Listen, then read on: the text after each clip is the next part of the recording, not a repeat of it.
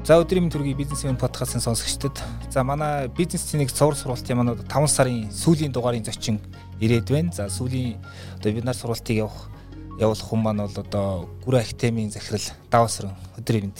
За өдрийн мэнд. За баярлалаа.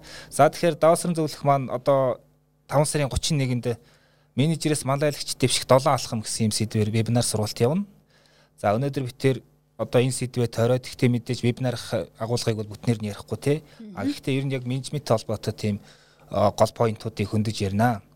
За тэгээд саяхан та нар лонд яваад ирэх шиг боллоо тий одоо би яг нөө би подкастын зарим хүмүүс ингээд ам халаах асуулт гээд асуудгийг тэр журмаараа тэгээд сүүлийн сонин сайхнасаа товчхон ярил тий их л ажил хэрэгч хоногуд өнгөрж явах шиг байна. Тэгсэн одоо яг яалтчгүй сая 2 жил ингээд зөвхөн Монголдо ажиллаа. Бид нар тэгээд 2 жилийн турш одоо Zoom-ээр уулзчихсан хүмүүстэйгээ сая нэг сайхан очиж уулзаад уучраад царай царайгаа хараад нэг юм яриа хийчих хөөрэдэг. Тэгээ бид хэд яг сая Гүрэ Актами маань хамт олон яг үндсэн багаараа явсан. Тэгээд мэдээж хэрэг хамгийн түрүүнд бидний одоо Англи дахь алтан партнер Global Growth Institute-ийнхаа Wayne багштай уулзаад дараа дараагийнхаа бас нэг апдейт болоод яг багшаасаа нэг нүр тулж нэг хичээл аваад тэглээ. Дээрэс нь Оксфорд Оксфордын их сургуулаар орлоо. Тэнтхийн бас яг прессийнхэн захиралтай уулзлаа. Тэгээ бид нараас хамтын ажиллагаан дээр хэрхэн цаашдаа хамтарч ажиллах талаар ярилцсан байсан. Тэрийг бас нэлээд сайн нэгтгэлээ, дүгнэлээ. Дээрэс нь бас нэгэнт очисон юм чинь бас тэдний одоо түүхэн музейгээр нь орлоо, нүд нээлээ, сайхан байлаа. За тэгээ бидний явсан хамгийн гол зорилго бол бас Eton коллеж. Тий одоо Eton коллеж гэхэр манайхан бас зарим сайн мэдгүй байгаа даа. Яг зөвөр товч ярих юм бол Eton коллеж маань одоо boarding school гэж ярьдаг штэ. Одоо хануулаад одоо байлгадаг сургууль юм уу те хүмүүстэй хэлэхэд тэгэхээр нөө boarding school дотор хамгийн топ нь одоо яг 13-аас 17 18 насны хүүхдүүд сурдаг. Тэгээ ер нь бол хамгийн шилдэг boarding school дэлхий дээр. Одоо ямар ч маркетинг хийх шаардлагагүй. Тим сургууль нэг 600 гаруй жил болж байгаа. Тэгээд тэр сургуулийн хөтөлбөрийг бид нар энэ гүрэн innovation school гэдэг энэ жилээс одоо хүүхдүүд рүү зориулсан хөтөлбөрөөр одоо дамжуулж нээж байгаа. Тэгээ тэр хөтөлбөрийнхаа одоо бас зуныхаа хөтөлбөр дээр багшлах эрхээ авчаад сургуультанд суучаад тэгээд ирлээ. Тий. За баяр хүргэе. Баярлаа. За тэгэхээр гүр ахтай маань одоо дэлхийн төвчний менежер гэдэг хөтөлбөрийг сүүлийн жилүүдэд хэрэгжүүлээд Монголын компаниуд сургалт хийгээд бас нэлээд ингээд бизнесийн хөгжил хувь нэмрээ оруулаад явж байгаа. Тэгээд ер нь яг хуу юу гэж асуух гээд нэхэр сүүлийн хөтөлбөрийнхөө энэ үр дүнг ер нь базаад хэлэхтэй. Монголын компаниуд энэ төр менежментийн төвшин ер нь ямар хөө байна те? Ер нь манайхан дэлхийн төвчний менежер болоход хэр бэлэн байна те. Яг гол дүг ямар дүгнэлтүүд хийж байна одоо харахад? Өнөөдөр өндөрлөөс гэдэг чинь Тий яг бид хэд чинь нэг 18 онд э, гэрээ зураал 19 оноос хойш эхлээл тэгээ нэг 20 21 онуудад бас онлайн өөрсдийнхөө платформыг нийгээл ер нь бол нэг э, бид нар чи ер юм blended learning хийгээд байгаа дандаа цахим болон танхим хослолсон сургалтаа аягүй хийгээдсэн.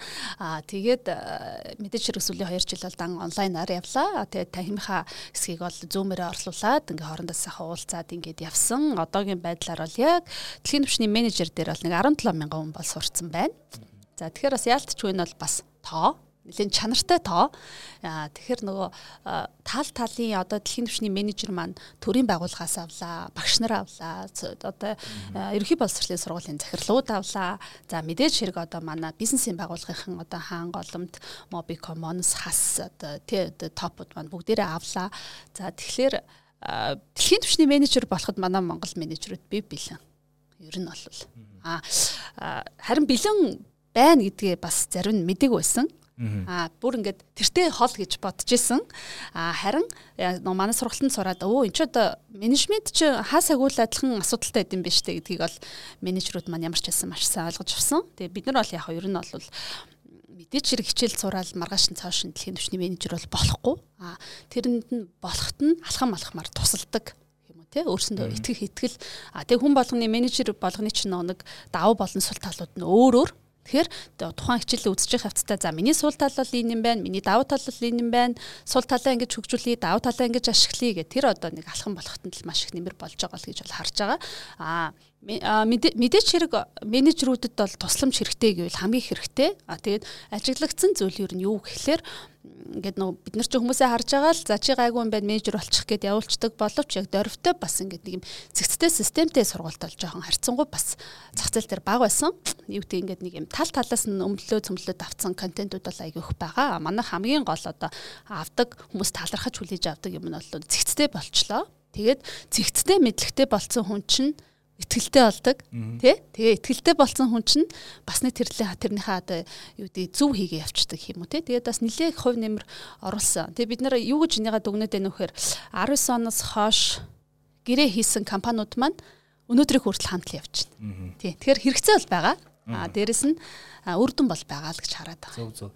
Тэгэхээр яг дэлхийн төвшний менежер гэхээр ийм асуулт төрж ийн л да орчин үед менежер гэдэг хүнийг нь яг хин гэж хараад байна тий тэр хүнд одоо нин төрөнд шаарддаг чадвар голгуурч чадварууд нь яг юу вэ? Тэг орчин үеинд одоо олон улсын жишгээс харахад. Тий, аяг сонирхолтой асуулт байна. Битгэд ер нь юу гэж харсан гэхлээр ийм ба да. Одоо ковидоос өмнөх болон хойтох. За энэ бол яг жоон клишэ болсон тийм хүн болгоно л тэгж ярьдаг болчлаа. Дихтээ сургалтын дээр ч гэсэн менежмент дээр ч гэсэн яг ингээд харагдчихээн л та. Тэгэхээр яаж нэхэр манай ковидоос өмнө нэг 12 сэдв байгаа. Тэр нь үндсэн сэдвүүд тий одоо цагийн менежмент, хурлаа хэрхэн удирдахыг, хүмүүсээ яаж дурам зориг өгөхийг тий ингээ гих мэтчил нэг тийм одоо хүн болгон мэдээд байд юм шиг ийм хичээлүүд ингээ яваад байгаа. А ковидын үеэр манай Англид бас яг нэг судалгаанууд дээр үндэслэгдээд ковид үеэр одоо би болсон бүтээгдсэн хичээлүүд маань бас арай өөр болж байна. Тэр нь илүү яаж юм ихлээр одоо хувь хүний жоохон одоо юу гэдгийг те сэтгэл хөдлөлөө удирдах одоо яаж одоо энэ тодорхойгүй нөхцөлд одоо оршин тогтнохын яаж одоо survive хийх юм те одоо цаашаа би яах ёстой юм гэдэг ч юм уу те аюу тийм одоо хүн руугаа чиглэсэн бүр хүний дотоод сэтгэл зүй тал руугаа чиглэсэн одоо менежментийн одоо ур чадрууд нилээд их орж ирж байна коучинг хийх ч гэдэг юм уу тий одоо хүмүүс чинь контрол команд авах болчлоо шүү дээ тий тий одоо одоо хилээл биелүүлдэг байсан бол одоо асуугаад сонс гэдэг л ерөөхдөө тэр чиглэл рүү нилээд их явж байна За тэгээд хүн дээрээс тулж ажиллаж байна. Дээрээс нь хамгийн их сонирхолтой ажиглагдсан зүйл юу байсан гэхэлэр бид нар ковидын үеэр нэг юм тусгаарлагдсан шүү дээ тий. Бүгдээр ингээ гэр гэртээ ороод ингээд хан хан хан дотор орсон. А тэгтэл хүн яаж нэхэр эцсийн дүндээ туслагч чинь бид нар тий өөрөө өөртөө туслагч юм байна гэдэг дээр айгүйх одоо ойлгож эхэлсэн тийм контентууд орж ирсэн бэлээ. Би өөрөө өөрийгөө яаж таньж мэдхийн. Би эцсийн дүндээ өөрөө өөрийнхөө л одоо нэг карьерийн өсөлт зүйлд би өөрөө л хариуцлага хүлээх юм байна. Би өөрөө өөрийгөө хөгжүүлэх ёстой юм байна. Миний одоо байгаа орон зайнаас үл шалтгаалan би тасралтгүй суралцж явах ёстой юм байна. Тэр бас боломжтой юм байна гэдэг чиглэл рүү бас хүмүүс нилээд их явсан. Тэгэхээр нөгөө та бүхэн бид нар бүгдээрээ мэдж байгаа шүү дээ одоо офс дээр ч гэсэн заавал одоо full time ирээд байх те бүтэн цагаар ирээд байх шаардлагагүй юм байна. Би ажиллаа хийж чадчихлээвэл ханаас ч л ажиллаа хийчих юм байна. А гэхдээ нөгөө талаасаа би ч бас нийгмийн амт юм байна гэдгийг маш сайн ойлголоо те. Тэгээ одоо бас хамт олонтойгоо уулзах чинь сайхан юм байна гэл бид нар ч одоо сайн ингээл хэдийгээр зүүмээр уулзаад байсан ч гэсэн тэгээ Лондонд очиод яг нэг партнеруудтайгаа царай царайгаа хараад уулзчих чинь шал өөр нэрэгтэй өөр ингээл уур амьсгал өөр дараа дараагийн шин санаанууд хүртэл гараад ирж байгаатай адилхан. Иймэрхүү бас ийм одоо юу гэм те одоо бид нар ярьж байгаа одоо new normal гэдэг бол бас тийм сонирхолтой тийм орж ирж байна. Тийм менежмент дээр ч гэсэндээ ер нь хувь хүн рүү чиглэсэн хуучны арга барилаас нэлээд их өөр уур амьсгалууд орж ирж байна тийм. Аа. Одоо зүгээр нэг манлайл манлайлагч гэдэг өнцгөөс асуух гэдэг л энэ бол ингээд одоо өдөр болгон би одоо хэд хэдэн удаа сонсдог хэдэн 10 сонсдог тийм үг байхгүй. Тэгээд зарим хүний хувьд баг ингээд за ямар нэг төвхтэй би би манлайлам зүгээр ажиллаа хийгээл явмаар юм тийм. Гимээр ингээд тийм нэг давтамжтай болсон. Гэтэл ингээд нэг тодорхой барьцж явах ингээд янз бүрээр тайлбарлаж болдог. Тэр нь янз одоо тэр манлайлаад байгаа нь янз бүрийг илэрч болдог ч гэх юм ингээд ийм тиймэрхүү байгаад байна. Тэгэхээр зүгээр та бүхний одоо ингээд энэ орж байгаа сур янз янзын сургалт хөтөлбөрүүдтэй одоо энэ яг дэлхийн түвшний менежергээд хоёрын хөтөлбөр яг энэ манлайлалын талаар байгаа шүү дээ. Гэхдээ яг энэ хүрээнд ингээ аваад үцхэд ер нь манлайлагчигээр нь юу гэж ойлгол илүү одоо яг тийм үхийн хүнд илүү өгөөчтэй очихоор байна. Тэрийг бол одоо манай дэлхийн түвшний менежер хөтөлбөрийн хүрээнд юу гэж зааж байна гэхээр өнөөдрийг зохицуулах нь хангалттай биш ирээдүйг бүтээлгч. Аа. Тий. Тэрийг л ер нь манлайлагч гэж хараад байна л да. Одоо бид нар чинь бол дандаа менежерүүд, менежмент гэл ингээ яриад байдаг тий. А менежерүүд бол хүмүүсээ гоё өнөөдрөө зохицуулчих чинь. Гал аслаа унтраачиж чинь. өдөр тутмын үйл ажиллагаа явагдчихж байна. Аа манлайлагч гэдэг бол нэг юм дараагийн төвшөнд гараад тий нэг юм транзишн өөртөө хийж шít тий тэгчингуудаа ирээдүг бүтээ гэж. Ерөөсө өнөөдрийг зохицуулах чинь хангалттай биш байна. Ирээдүг бүтээ. Нэг а хоёр дахь юм бол мэдж байгаа чинь хангалттай биш. Мэдж байгаагаа хэрэгжүүлж байгаа чинь хангалттай биш. А хэрэгжүүлснээрээ нөлөөлж байгаа чинь хангалттай гэж хардаг болсон байна гэсэн үг тий. Тэгэхээр одоо илүү нөө нөлөөллийн түвшинд л та хүрчээвэл тэрийг бас бид нар манлайлагч гэж харж байна. Тэр утгаараа манай хичээл дээр гол төлхөр үг нөлөөлөл байна. Тийм, нөлөөлөл байна. Тэгээд ирээдүг харж байна. Ирээдүг харахын тулд чинь мэдээж хэрэг нэлээ нарийн нарийн одоо ур чадрууд хэрэгтэй. Тэрийг вебинар дээр ярина. Тий. Долоо алхам гэдэг дотор илүү дэлгэрэнгүй ярих. Тий. Тий. А тэгэхээр би бас нэг тал өөр нэг талаас нь олбож асуух гэхэд одоо ингээд хөдөлмөрийн зах зээл одоо юу дээр Азийн хөгжлийн банкны тоогоор бол ингээд баг 90-ад оноос хойш хамгийн итгэхгүй ингээд муу төвшөнд очичоод байна. Ажил их хүсэлтэй хүний тоо маш бага байна. Бид нар ажил хүчээ бүрэн ерөөсөө ашиглаж чадахгүй нэг одоо дөнгөж 50 гаруй хувьтай гэдэг чи ирэхэд олон улсын дунджаар Монгол юм байлээ. Тэгэхээр юу гэдгийг энэ яг одоо энэ хөдөлмөрийн зах зээл дээр байгаа нэг юм сонин итгэхгүй байдал нь одоо менежмент талаас нь авч үзүүлэр нь яг юу юутай холбоотой байж болох вэ? Яг тэр менежментэнд ямар нэг шалтгаанууд ямар их шалтгаанууд байж болох вэ? Тий, ер нь бол яг бид нэр бол ингэж л үздэг тий хүмүүс ер нь юу гэдгийг ажил олгогчийг орхиж явдггүй тий тухайн харин захирлыгаа менежергаа орхиж явдаг гэж бол хардаг тий тийм учраас ер нь ойлгомжтой бид нар хүн ажилд орё гэдээ ороод ирж болно А гэхдээ үнэхээр бид нар бол ойлгож байна. Дөнгөж одоо жишээ нь төгсөж байгаа оюутан хүүхд гэдэг бол одоо зөөл ур чадвар байхгүй, тэрний талаар мэдлэг мэдээлэл тун хомс орж ирж байгаа хүүхдийг дахиад нөгөө жоохон зөөл уур чадраа бүтэн одоо системтэй ойлголт аваагүй менежер тосоод авбал тэр хоёрын чи хооронд галасаад ч гэдэг юм уу эсвэл итгэхгүй байдал үүсээд үл ойлголцол үүсээд нөгөө гүйцэтгэл гэж юм чинь гархаа болоод эхэлж байгаа тий. Тэгэн гут нөгөө ажилд орсон хүн чинь юу гэж ойлгож чинь юу гэж харж чинь тэгэхээр за би ер нь одоо ийм байгууллагад ажиллаад энэ хүнд ажиллаа хэрэггүй юм байна гэл гараа авчдаг тий. Ийм зүйл болсон нэгдүгürt. А хоёрдугаар тэгээд мэдээч хэрэг хаасаагүй ингээд эрэлт айгүй их, их болчиход байгаа тий. А айгүй олон хүчин зүйлүүд бол энэ дэр нөлөөлж ийн шараад байгаа. За залуу хүмүүс төр бол яаж нэхэр нэг юм стартап хий бизнес хий. Би өөрөө л ер нь одоо стартап хийчих юм бол сая доллар босгочих юм байна гэдэг нэг тийм одоо нэг юм үүлэн дээрх те нэг тийм одоо мод хэм үү тренд хэм үү те тийм зүйл айгүйх яагаад байгаа. Тэр их нөлөөлж байна. За мэдээч хэрэгж дараагийн төвшөнд одоо ажиллаж байгаа нэг жоохон одоо юу гэдгийг дунд төвшний ажилчид бол мэдээж халамж гэж юм чинь бас өөрөө айгүйх нөлөөлөд байгаа тий. Нөгөө олгож байгаа цалин нь тий олгож байгаа цалин нь одоо зүгээр сууж байгаадаа ингээд ингээд тэнцчээд ч байгаа мó тий нэг ялгаа байхгүй ч юм уу? Нөгөө автобусаараа яваад ч гэдэм үү очиод хоолны мөнгө үржээтэл тэр мөнгө нь баг ингээ хаа ханаа хүрдгүү ч гэдэм үү тий имерхүү зүйлсээс аюух ажиглагдаад байгаа. Тэгэхээр ер нь бол менежмент талаасаа гэх юм бол хүмүүс ямар газар хамгийн их тогтоод байна уу гэхэлэр суралцж байгаа өсөж дэвжж байгаа мэдэрч байгаа а тухайн газраас одоо юу гэдгийг те? Ингээд нэг хамт олон гэдгийг мэдэрж байгаа.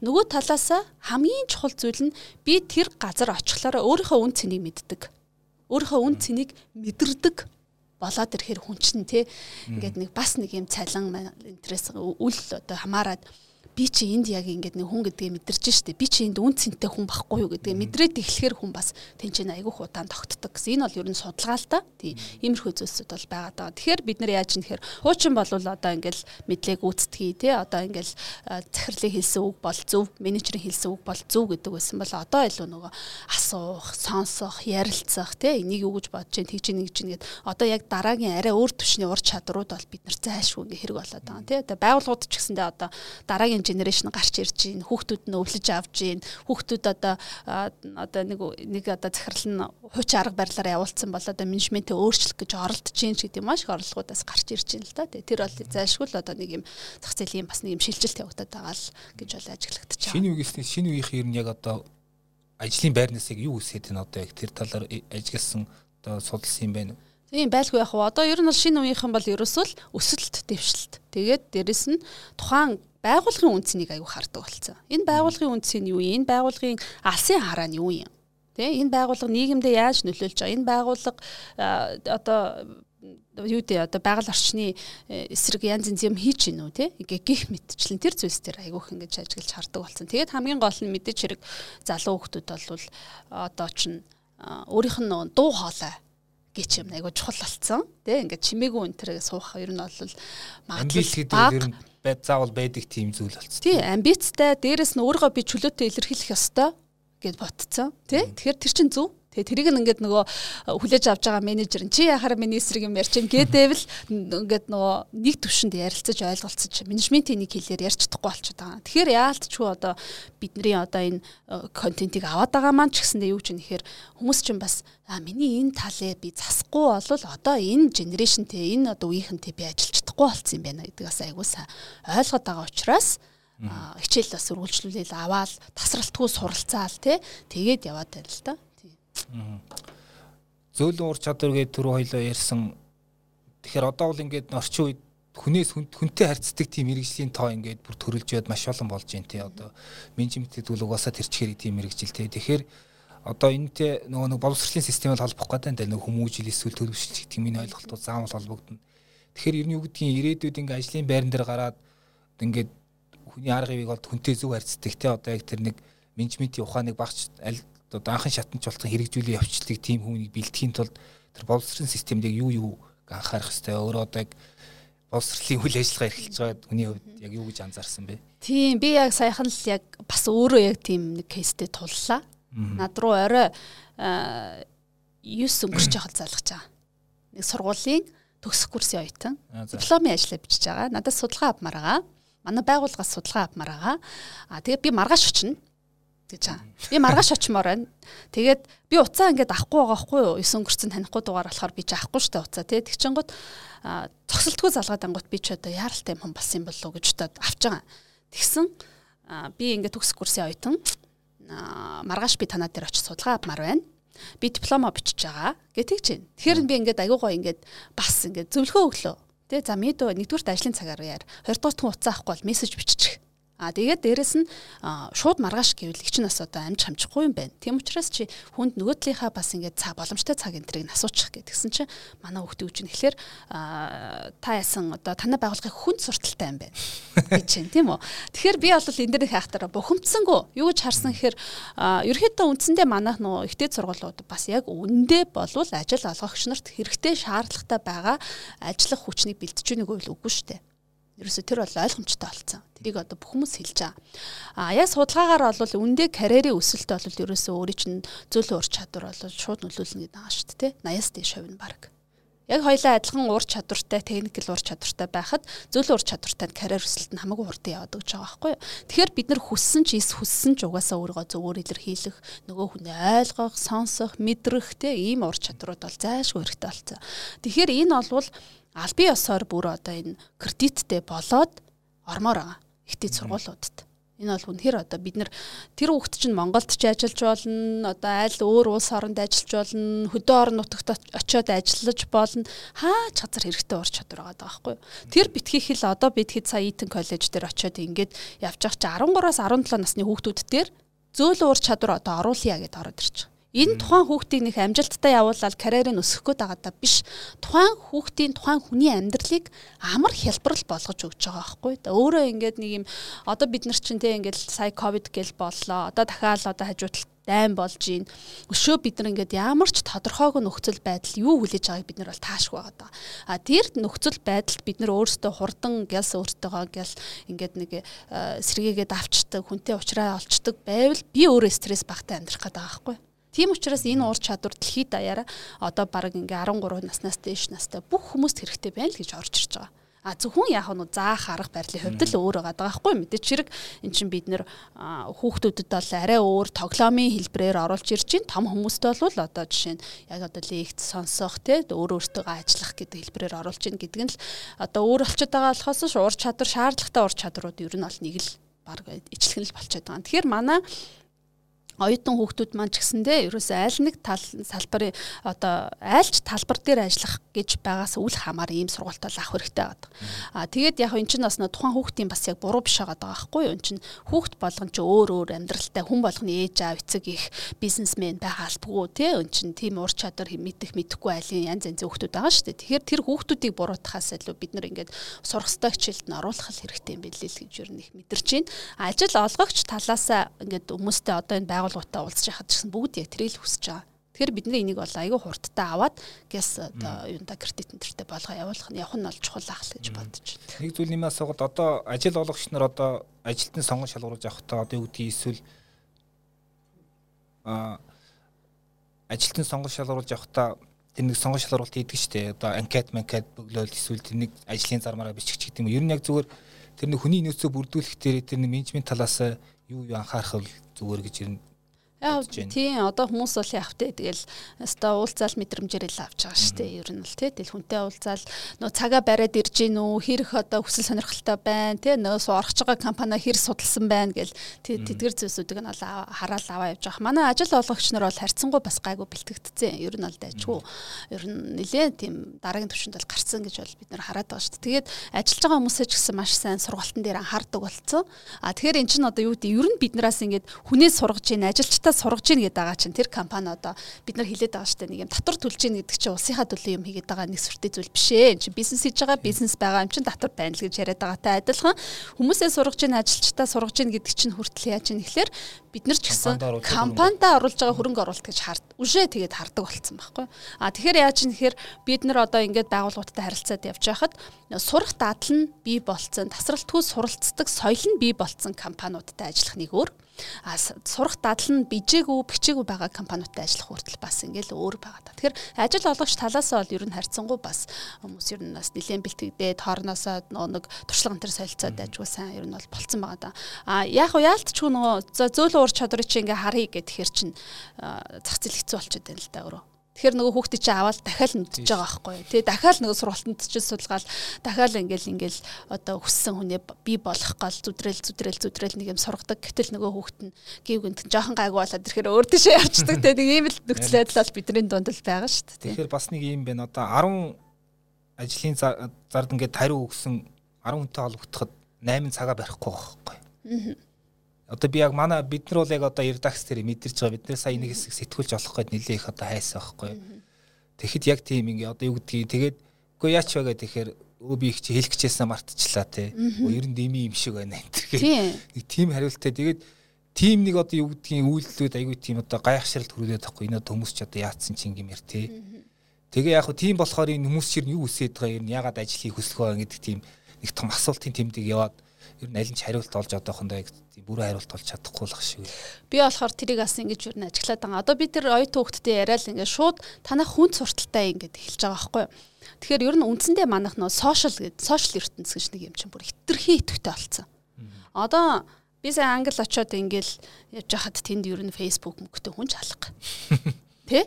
Ерөөсөл яг ингээд бүгд өмнөх өмнөх ажиллаа сайхан хийгээл ерөөсө тултал нь хийж штэ бүр ингээд бүр ингээд няхуур маш фокустай бүр анхаарал төвлөрөл нэг өндөр түвшинд. Тэгжээж тэндээс чинь жинхэнэ бүтээгдэхүүн гараад байгаа байхгүй юу? А манай Монгол болохоор үндэ бол яаж юм хитрхи сошиал ертөнцид туйлцсан. Одоо ер нь нас үл харгалцаад. Тэгэхээр яаж юм нэхэр сошиал дээр байгаа юм нь юу явж ийн нэхэр төрийн албан хаагчид хүнд сурталтай яасан юм гэл. Ингээ хэлчингууд нөгөө хүүхд нөгөө бижээгүй өөрийнх нь нөө майндсет нь ингээ тогтоог байгаа хүүхдүүд чинь за ер нь ингэчүүл би хүнд сурталтайгээ хэлчих болт юм байна гэдэг нэг тийм юу гэдгийг тийм имижтэй бүрдүүлээ те. Тэрийг ингээ хэлчихвэл би мундаг болчих юм байна ч гэдэг юм уу те. Тиймэрхүү зүйлээс айгүйх ажиглагтаад байгаа. А дээрэс нь нөгөө цаг барихгүй нэгдэг чинь тэр чигтэл манай соёл дээ ер нь бол тий. Ерөөсөө л бид нэр хаа хаанаа л нэг юу гэдгийг төгжрөл энтергээл яриад тий ингээл нэг юм бүх юмн дээр нэг юм шалтак тоочоо сурцсан байгаа шүү. Ер нь бол бид нэр бүгдээрээ ер нь бол нэг жижиг томгүй ер нь бол альва юм дээр нэг хөөрхөн хөөрхөн шилдэг тоочоол өөрийгөө бие мөрөх шинжтэй болцсон соёл биднэрт маш их байгаад байгаа тий. Тэгээ төгжрөл байвал уг нь төгжрлээ тооцоол гармаар байгаа шүү дээ тий. Гэтэл чин аа төгжрөл энэ төгжрлийг яана гэж шал өөр яриа үсгээд ингээд нэг сурцсан гэх юм уу тий. Тиймэрхүү зүйлээс айгүйх. Тэр бас яг тэр нэг нэг тухайн хүнд бурууг нь хэсэл илүү нийгмийн жоохон нэг тийм хандлага бас ерөнхийдөө байгаад байна. Аа бас сайн хүүхдүүд бас маш их байгаа. Одоо ер нь ингээд үгүй нэрээ нэг ингэчээ да би чинь цагаа барих ёстой штэ ч гэдэг юм уу те. Тэгэхээр таад ингээд ажиллах юм бол хөвчлэн нэг гадаадад нэгээс 2 жил болцсон улсууд чинь тэнд очиод нэг жоохон чанагдаад айтайхан болчоод ирээд цагаа бариад игээ эхлээд уг нь амьдарч эхэлдэг. Гэтэ явандаа нөгөөтгөр говуусаа авчиж байгаа ш тэр нь бол те. Тий. А түрүү Эйтэн коллежийн тухай ярьж байсан те одоо гүрэ актив чинь зуны хөтөлбөр гэдэг нэг юу явж байгаа тий ажил байгаа. Тэн дээр одоо юу гэдэг одоо энэ зөвлөл ур чадвар сэлмэтр 13-аас 17 насныханд яг тиймэрхүү одоо ур чадвар суулгах агуулга байгаа юу? Өө байлгүй яах вэ? Тэрэн дээр бол ерөөсөө сая бид нар яг явсан гол шалтгаан бол тэр байлаа. Айтэн коллеж захирлуудтай уулзлаа. Тэгээд тэнд сурж байгаа хүүхдүүдтэйгээ бас одоо царайг нь харлаа гэх юм уу те тэр чи одоо нэг жилийн 40 мянган паундны 40 мянган фунт стерлингийн одоо төлбөртэй сургууль. Гэтэ тэр одоо төлбөр төлөхөөсөө илүү тэр сургуульд хүүхдээ оруулна гэдэг бол өөрөө эцэгчүүдийн хувьд бол одоо баг зүгээр одоо насных нь мөрөдлөхгүй. Ер нь бол одоо яаж танад хүүхдүүд ороод байна вөхөр ингээд ерөөсөө би хэтрүүлж яриаггүй. Зөвхөн жирэмсэн болоод тэгээд хүүхдийнхаа тэр чинь boys college хүүхдийн коллеж тэгэнгუთ жирэмсэн болоод хүүхд нь одоо хүүсэн тодорхой олно шүү дээ. Тэгэхээр бүртгүүлж эхэлдэг. Тийм байхгүй. Тий. Тэгээд бүртгэсэн болгоно орохгүй. А тэгэхээр яах вэ гэхээр нөгөө аль ясалт тэр хүүхэд явах юм. Тэгээд яаж ямар 10 жилд одоо 13 нас хүртэл ямар ямар сургуулиудаар явах юм, ямар ямар мэдлэг мэдээлэл олсон байх юм гэх те тэр жишээр нь бэлтгэж жагаад тэгээд эдэн руугаа одоо өргөдлөө өгөөд тэнцэх тэнцэхгүй шийдэгддэг тийм ерөөхдөө сургууль гэсэн үг. Тэгээ тэндээс ч одоо бодолтой те бүхэл бүтэн Английн 20 ерөнхий сайд төрүүлсэн газар. Тэгээ эд нэг төгсчингууд хүүхдүүд нь хитрхи бүх зүйл дээрээ төгс болоод би аль чиглэл руугаа явах вэ? Хөгжим рүүгээ явах уу? Спорт руугаа явах уу? Эсвэл одоо улс төрлөө явах уу гэд хүүхдүүд нь өөрсдөө харилцааг нэрэж эхэлдэг гэд сая бүр яг тэнд сурдаг. Хүүхд нь тэнд сурдаг Орос ээжтэй болсон. Тэгээд ер нь бол нэг 70% нь яг англичууд авдаг, 30% нь олон улсын хүүхдүүд авдаг. А тэгтээ бас тэтгэлэг бас өгдөг. Тийм тэр тэтгэлэг аавна гэдэг бол бас мэдээж чанга. Тэгэхэд 600 гаруй жил болж байгаа одоо энэ коллежс Монгол Монголоос нэг ч хүүхэд одоохон харамсалтай нь хараахан сураагүй байна. А тэгтээ сураагүй нь яг уу бид нар ямар ч хэлсэн тэндээс нэг жоохон ч гэсэн зах цухаас нь аваад Монгол хүүхдүүдтэй хүрэх гээд бас ингээд бэлтгэж багш болж байгаагаас бидний хувьд бол айгүй олзуурх хувьтай зүйл боллоо. А тэдний судалгаа баримт юмнуудыг бид нар маш сайн харлаа. Ер нь бол яалтчгүй бидний одоо яриад байгаа менежмент гэдэг зөвлө ур чадварыг чинь хүүхдүүд 13 наснаас эхлээд мэдчих юм бол тэр хүүхэд цааш цаашдаа айлч талбар дээр байсан бэ? Хамаагүй өөрөө хөгжөө сайжраад өөрөө өөрийнхөө уучраа олоод те нэг сурах арга бадаа байрал хүмтэй харилцах арга барилаа олоо явчих юм байна гэсэн юм зүйлсүүд орж ирсэн. Тэгээ тэрэн дээр бол муу ялгаагүй одоо пич ингээл одоо тий бид нар ингээл нэг шарк танкт ороод хөөхтөд ч тий ингээ хүмүүс чинь ингээл пич хийх бас чадвар энэ төр гээд байгаа. Гэтэ тэр нь одоо бизнес хийхэд бихээсээ илүү тий одоо коллежд ярилцлагад орж ийн тий одоо хүнтэй ер нь яаж өөрийнхөө санааг зөв ойлгуулах алтлаас нь оруулахын хэл гэж байна. За тэгээд одоо мэдээж хүний л амьдрал юм чинь хүн чинь хүнд нөхцөл байдалд орно. Тэр хүнд нөхцөл байдлаас яаж хурдан гял сэргэлт аваад орох юм те.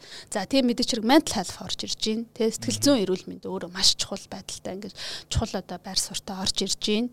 Аа тийм мэдээч дээрэс нь нэг юу growth mindset те. Одоо өсөн дэвжих сэтгэхүйтэй яах юм яаж бүтээл сэтгэхүйтэй байх юм гэл те одоо бид нар чи бүтээлчл байхгүй бол ер нь тэгээд энэ технологи гэдэг чинь хэтэрхий хурдын аваад те дараа дараагийнхаа шатанд агүй хурдан хурдан гараад байгаа бид нар ч тэгэл тэд нартайгаа баг уралдах хэмжээнд болчиход байна шүү дээ тэгэхээр энэ бүтээл сэтгэхүйг яаж бий болох юм ч гэдэг юм. Дээрэс нь яг энэ нэг Митэн коллежийн бас нэг яг сонирхолтой зүйл нь яг манай сонсогч нар ч гэсэн бодчихж магадгүй хэтэрхий ингээд нөө барууны те одоо боловсрлыг яриад те ингээд ингэтлээ ингээд маа тэр талаараас жоо шүүмжлүүлэх гээд байдیں۔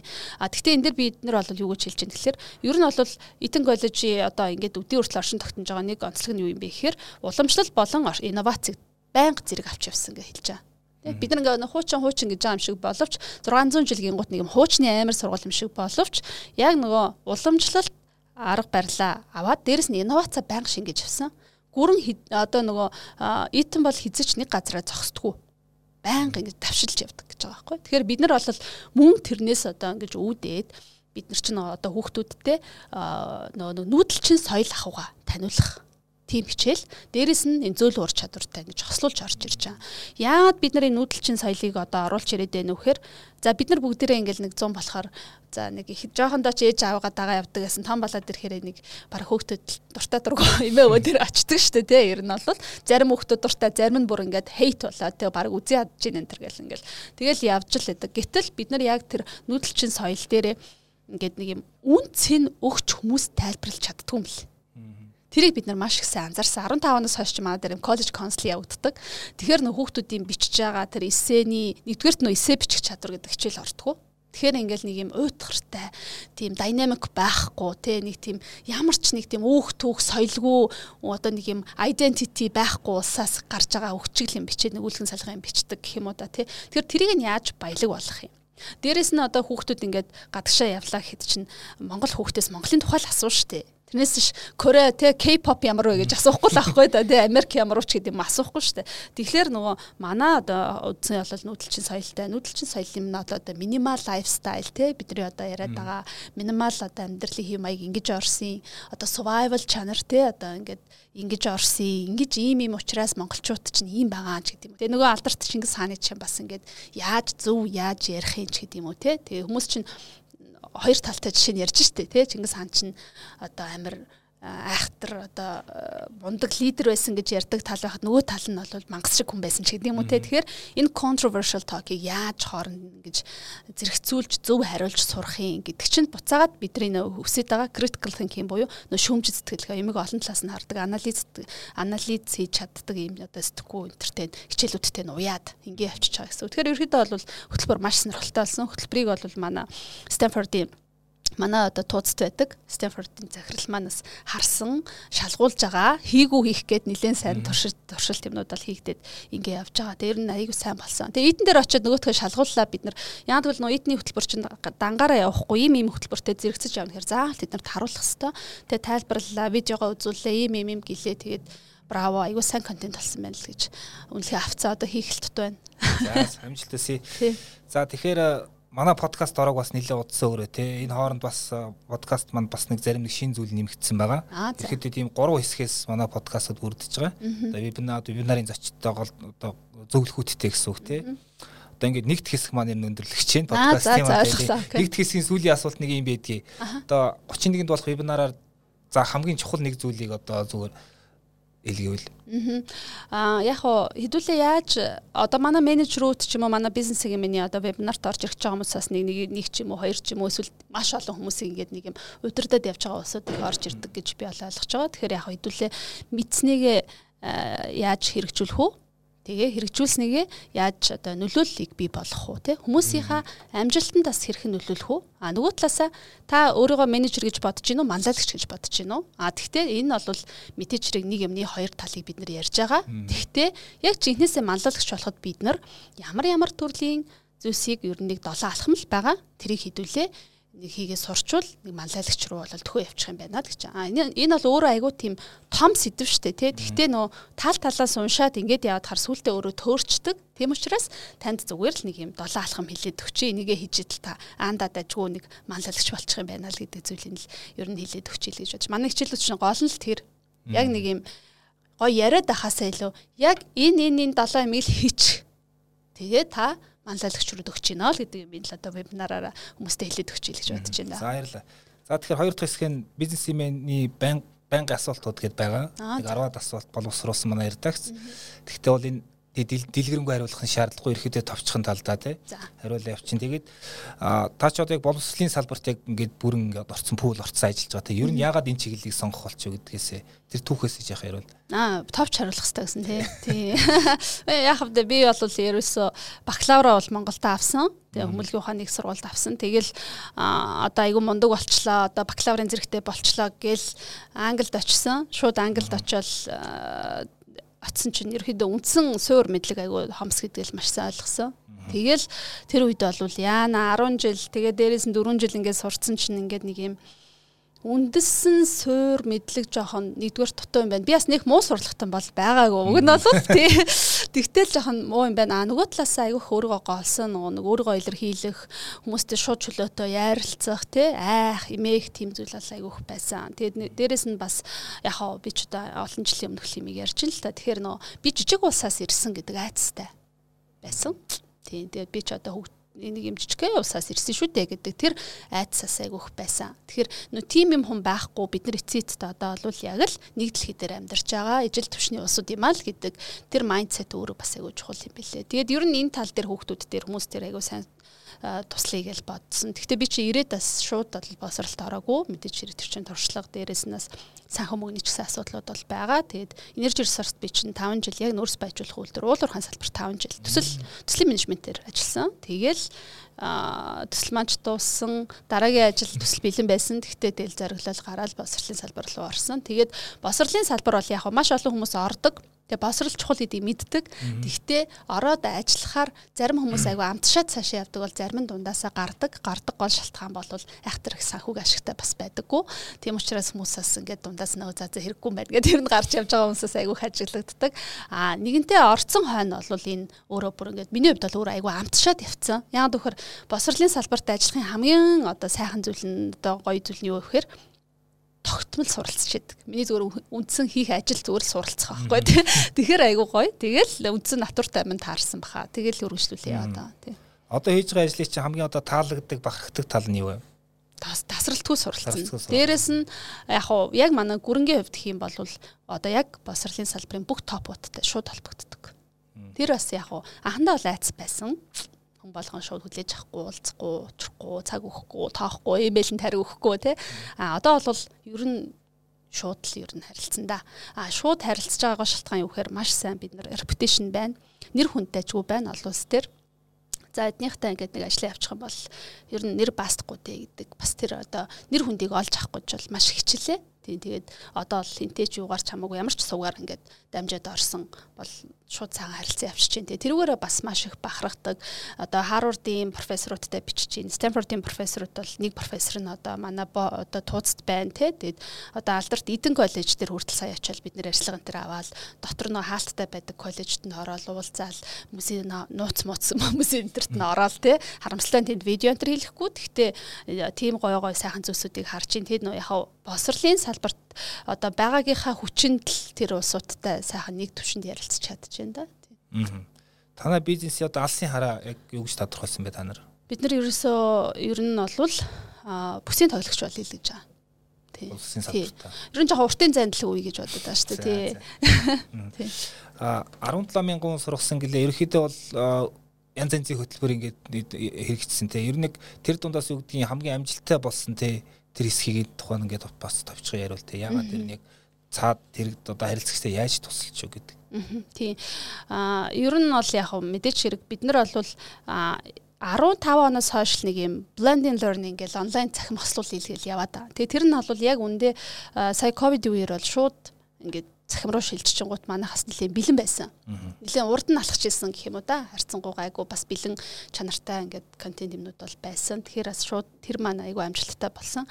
Аа тэгээд энэ дэлхийн түвшний менежер хөтөлбөр бол маш олон хүмүүст хүрээд ингээ авсан гол шалтгаан бол нэгдүгürt өөрөө судалгаан дээр суурилсан маш сайн контент учраас хүмүүс хэдийгээр анх сонсоход өө би энэ ур чадрыг чи мэдэн штэ гэж байгаа юм шиг боловч яг үндэ ороод сурахлаар нэг юм хөөхөн ингээд нэг юм зорогдсон юм шиг болоо гарчдаг учраас айгу тийм одоо таата хүдээж авч ирсэн. Тэгэхээр үндсэндээ бол 15 оноос хойш явж явж байгаа л одоо бид нар нэг 19 20 онд 20 19 20 21 онуудад ер нь бол хүмүүст нэлээд сайн танигдсан. Дээрэс нь нөө чанартай контентын одоо утга учирыг хүмүүс манд жоо ойлгож эхэлсэн гэх юм уу та.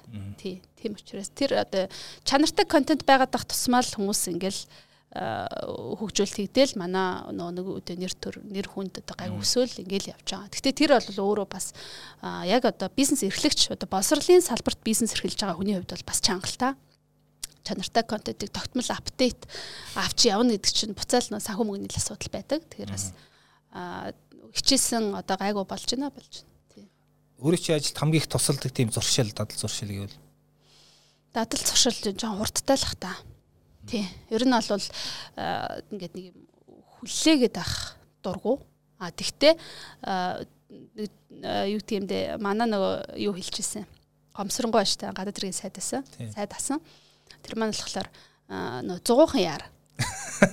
гэж хэлчихсэн. Тэр надад айгүй тийм миний яг үндсэн зарчимтай яг таарад байгаа юм шиг санагдсан.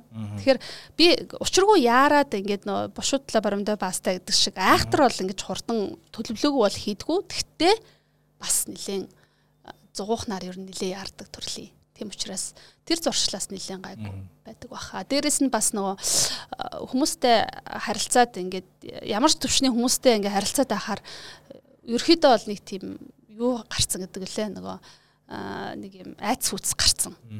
Энтэй ч ямар ч төрлийн одоо уулцсан шууд яриа яриа явцдаг ч гэдэм үү те тэр бас айгүй их нөлөөлдөг баха.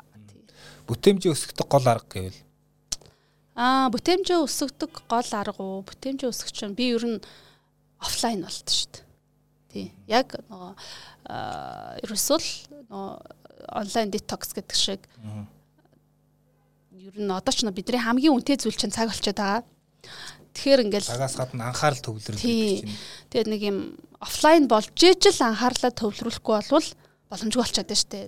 Байнгын л энэ тэндээс ямар нэгэн notification ирж ийн тий. Attention credit гэдэг байна шүү дээ. Харин тий бүр тэрэнд чинь ингээд орцсон. Гэтэ би энэ дээр болоод юу гэдэг дандаа юм байгаагүй өөрөө л би чинь ингээл суралцаал. Өө эн чинь одоо ингэдэм байж тээ гэл нөгөө цагийн менежментийн хичээлээ үзэл те өө энэ дэр чинь би яг ингэж алдаад байгаа юм байна. Миний анхаарал төвлөрөл ингээд дутаад байгаа юм байна гэл. Тэгэл ерөөсөө ингээл өөрийгөө офлайн болгож үзэл тэгч нэг үзэл янз янзэр үзэж үзэж байгаа л тэгэл үндсэндээ бол офлайн болох нь хамгийн чухал юм байна. А нэгдүгээрт хоёрдугаарт гэх юм бол ер нь тэгээд тэр чигтээ алга болчдаг гэх юм уу те weekend make хагас утсаа мутсанаар бол хаяа ингээд бүр ор сурггүй алга болдог. Тэр нь амардаг Яг ингээ утгаараа ингээд амардаг. Хүмүүс ингээд хилдэг байхгүй маа найз майз одоо ингээл стори энэ төр харж байгаа хүмүүс яана даавч хэвчээ ямар их ажиллаж байна сунж унваа энэ төр гэд тэ. Тэгээ би бол нөө сунж унах төвшөнд бол өөрийгөө аваачдггүй байгаа. Тий тэгэхээр аягуулсан амардаг. А дээрэс нь мэдээч хэрэг сүүлийн одоо нэг жил тогтмол йогоор хичээлж байгаа. Тэр манаас маш их нөлөөлж байна Тэгэхээр бас хүмүүстэй ч гэсэндээ одоо хэлэхэд бол өөрт одоо тохирсон дасгал хөдөлгөөнийг тогтмол хийх нь бидний бол ерөөсөө ажлын бүтээмжийг шууд зүгээр дэше өсгөн тэр асч чухал. Манай хичээл дээрсэн цаад юм дөө гэж.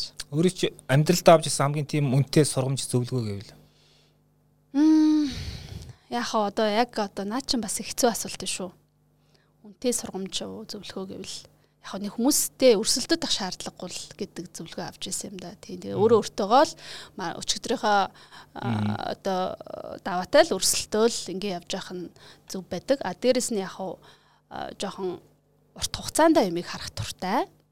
Тийм. Тэгэл урт хугацаанд юмаа харчаад тэрийг ойлгочоод тэрийг зүглээд зугуухан яраад явчихтал ер нь болондаа л гэдэг. Тиймэрхүү зөвлөгөөнүүдийг авч ирсэн. Гэхдээ яг нэг хүнээс нэг учиргүй тэгж авч ирснаа санахгүй байна. Ингээд таал таал олон хүмүүстэй уулзахаар ингээд нэг юм инспирэшн авдаг шүү дээ тухайн үедээ. Тэгэл ер нь за за ер нь ингэсгээ явъя даа гэл. Тиймэрхүү л бас тийм. Тэгвэл өөрийн чинь хөгжилд одоо яг тусалсан нэг нэг юм эсвэл хоёр номыг нэрлэвэл тэр нь ягаад одоо тэр ямар чухал ном байна? Аа яг одоо яг үнэндээ гэх юм болвол би 2019 19 онд уншижсэн One Thing гэдэг ном. Тий. Ганц зүйл лөө монголоор. Тий. Тэрийг уншижсэн. One Thing гэдэг. Тэр бол маш их чухал одоо нөлөөтэй санагдсан. Тэр үед би бүр өөрийнхөө яг одоо компаниач гэсэндээ яг хаашаа яаж чиглүүлэх үү? Олон төрлийн бүтээгдэхүүн гараад чиглээд явах юм уу? Эсвэл нэг юм дээр анхаарлаа төвлөрүүлэх үү гэдэг юм? Ингээд айгүйх юм конфьюз болоод те эргэлзэж явах үед тэр one thing-ийг уншаад за инги тгийгээд бас нэг компанийн 3 жилийн төлөвлөгөө энэ гаргаж ирсэн. Тэгээ тэр бас айгүй нөлөөтэй байсан миний хувьд. Тийм тэр айгүй зүг байсан. За тэгээд deep work тэр чинь гүн үйлдгээд нэг орчуулсан харагдаад тах шиг байсан тийм байсан тий deep work бас маш чухал нөлөөтэй бас айгүй тийм өөрөө өөрийгөө олж хараад те ингээд нэг за би чинь яах ёстой вэ гэдэг дээр айгүй нөлөөлсөн. Аа тэгээд дээрэс нь мэдээч хэрэг манай дэлхийн түвшний менежерийн 12 ном тэрчгтэй. Тий. Одоо 24 номтой болсон манайх. Тий. А утсандаа одоо банкны аппликейшнийг тогтооцохгүй тий одоо хамгийн түгээмэл ашигладаг гурван аппликейшн гэвэл гурван аппликейшн Facebook-ийн Messenger, WhatsApp, Viber. Тийм. А WeChat бас байгаа. Дандаа харилцдаг мессеж. Тийм, дан харилцдаг. Яагаад гэхээр нөгөө уус усаас шалтгаалаад нөгөө трендүүд өөр.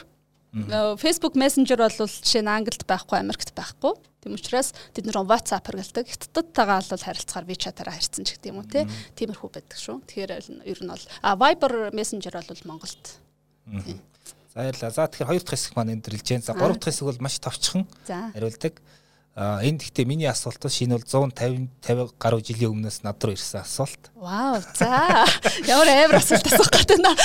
А Марсель Пруст гэж зохиолч байсныг өөрөө сонссон бах тий. Алдуул цагийн ирэлдэгдэх тийм алдартай роман байдаг маань ч их орчуулагдсан тий. Тэгэхээр энэ хүн нэг сонирхолт юу хийсэн гэхээр хүүхэд байхдаа тэгээ насан турш хойноо ингээд өөрөөс нь хідэн асуулт асуусан юм байна. Асуулт нь ижлэхэн байсан их хариултууд нь юм нэг одоо өөр өөр сонирхолтой гарсан. Тэгээд энэ одоо Marcel Questionnaire гэдэг тийм нэг нэр томьёогоор юм төгөнд үлдсэн. Тэгээд зарим нэм ток шоуны хөтлөгчид ашигладаг юм билий би бас дуурайж үзээгээд. Аа за за шууд туршил тэгээд авна штэ. За. Ер нь гэхдээ бас ингээд нэг хэсэг явцсан л да. 10 гаруй үнээс ингээд одоо зочдоос асуусан байгаа. Тэгэхээр ингэж яа ихний асуулт эрэгтэй хүний яг ямар чанарын та илүү үнэлдэг вэ? Аа, эрэгтэй хүний юу? Аа. Э, эрэгтэй эмэгтэй ч гэдэг ах юм ер нь бол байхгүй дээ. Тийм хүмүүс ер нь бол жоохон өөрөө өөрийгөө олцсон алсын хараатай л хүмүүс таалагдаад байдаг шүү дээ. Тэгвэл хоёр дахь асуулт эмэгтэй хүний хувьд гэж асуух хэрэггүй юм байна. А тэгвэл найзуудынхаа тэгвэл ямар чанарыг үнэлж илүү үнэлдэг вэ? Аа нээлттэй сэтгэлгээ. Би бинийгаа шөмжилдгүү багаар үдэж авдаг. А тэгвэл таны гол дутагдал гэвэл юу хэлэх вэ? Дутагдал зөндөө олон баг шүү дээ. Болъё. Аа дутагдлоо дутагдал одоо нэр юу юм бэлээ. Нөө дутагдлагын гот нөгөө ажлын ярилцлаганд оролцож байгаа хүмүүс чинь би жоохон өтерхий төгс их гээд байдаг энэ гэж бол хариулаад байдаг те. Дутагдал одоо яадаг юм бэлээ. Жоохон адгүй юм уу? Аа. Зөв зөв. А тэгвэл юг хамгийн их хөл үзүү үзээ яддаг вэ? Залхуу чанарыг. Залхуу чанарыг. А тэгвэл ямар алдааг хамгийн одоо амархан уучлах чадах вэ? Мэдхгүйгээсээ болоод алдж байгаа, туршлагагүйгээсээ болоод алдж байгааг бол шууд л уучлалдаг. Ажлын байран дээрээ ч гэсэн яг л тийм байдаг. А чөлөө цагаараа голдуу идэг зүйл гэвэл чөлөө цагаараа ерөөхдөө бол за кино үздэг. А за тэгээ сүүлийн үед бол йог нэг мэдсэн чил хийгээл сууж идэг болсон мөлий. Тэгээ жоохон жоохон обсест болж байгаа за. А түүхэн хүмүүсээс хамгийн хүндэлдэг. Түүхэн хүмүүсээс би чинь за одоо их сонио Winston Churchill. А тэр хүний нэг тийм фокуст байдаг тий нэг дор тэрх ажлуудыг амжуулсан тий одоо улс төр хийхээрээ ерхий сайд болчдаг зураг зурхаараа одоо зураг нь 12 сая паундаар зарагдчихдаг тий тэгснэ зохиол өчнгууд тэр нь одоо Нобел авчдаг тий Нобел авцсан. Тий. Тэгэхээр ингээд яаж чин зүгээр тэр хүн шиг байж чадахгүй ч гэсэндээ одоо тэр хүний нууц нь юу юм бол яаж нэг хийсэн болооч гэдэг юм уу те жоон сонирхдаг. Ер нь бол а нөгөө талаасаа бас сүүлийн үед нөгөө Английн хатан хаан Элизабет 2 тэрийг бас их ер нь их тийм мундаг эмэгтэй юм байна да гэж бас харж байгаа. Тий. Өөрийнхөө хүслээр тэр одоо крауныг аав те хатан хааны ширээн цугаагүй ч гэсэндээ өөртөө нь тулаад ирсэн зүйлийг эмгтэн хүний хувьд бол маш сайн хойно гарч явж байгаа. Одоо тэгээд сая Лондонд нөгөө 70 хэдэн жилийнх нь жубилин болох гээд бас байж гин тэр бол үнэхээр бас одоо юу шүү хүндэтгмээр санагдчихж байгаа. Тий. Одоо зарим хүмүүс ингэдэг шүү дээ нэг ямар нэгэн авьяастай болохыг хүсдэг. Гэхдээ үнэхээр болдгоо. Одоо миний хувьд юу гэдгийг зурганд дортойч зурж ирээсээ бол чадахгүй тий. Одоо тийм авьяас өөрийн хувьд Тэгэл авьяасгүй бол орхичдээ шүү дээ байхгүй. Аа яг хоо ер нь бол жоохон төгөлдөр хуурай нэр туршиж үтсэн юм аа. Тэгэл өстой авьяасгүй юм бэл. Уг нь бол их хэрэгтэй. Тэг их хэрэгтэй, дуртай, гоё. Тэгтээ ягаад ч ил авьяасгүй юм бэлээ. Аа. За тэгэхээр сүүлийн асуулт энэ нэлийн шууд одоо нэлийн хүнд орж ирж магадгүй сүгэр сонсогдоход тий. За. Та өөрийнхөө оршуулганд нэрийг хэлэх вэ? Оршуулган дээр юу хэлэх вэ гэж юу? Би нэг хайхтар бас жоо хөл энтрийг боддөг шүү дээ ер нь. Тий, тэгээд одоо хүн чи хизээч хүчиж магадгүй заавал одоо 70 60 мар наслах баталгаа байхгүй дээ бид нарт чинь тий. Тэгэхээр яг зүгээр өөрийнхөө оршуулган дээр би юу гэж хэлэх тухай урд нь. Юу гэж бодож исэн гэхээр өөрт оноогдсон цаг хугацаа боломжоо бүрэн ашигласан хүн л гэж хэлвэл хэлвэл хэлүүл хийнсэн гэж хүсэж явдаг. Тэрнийхээ төлөөл явдаг. Гэтэ тэгж хэлэх юм уу мó одоо мэдэхгүй л энэ яг одоогоор л. Тэгж хэлүүлэхийг хүсэж байна. За баярлалаа. За бизнесийн подкаст маань ингээд өндөрлөө өнөөдрийн дугаар. Баярлалаа. Зочин маань гүр ахтемийн захирал даваасран байлаа баярлалаа. За баярлалаа.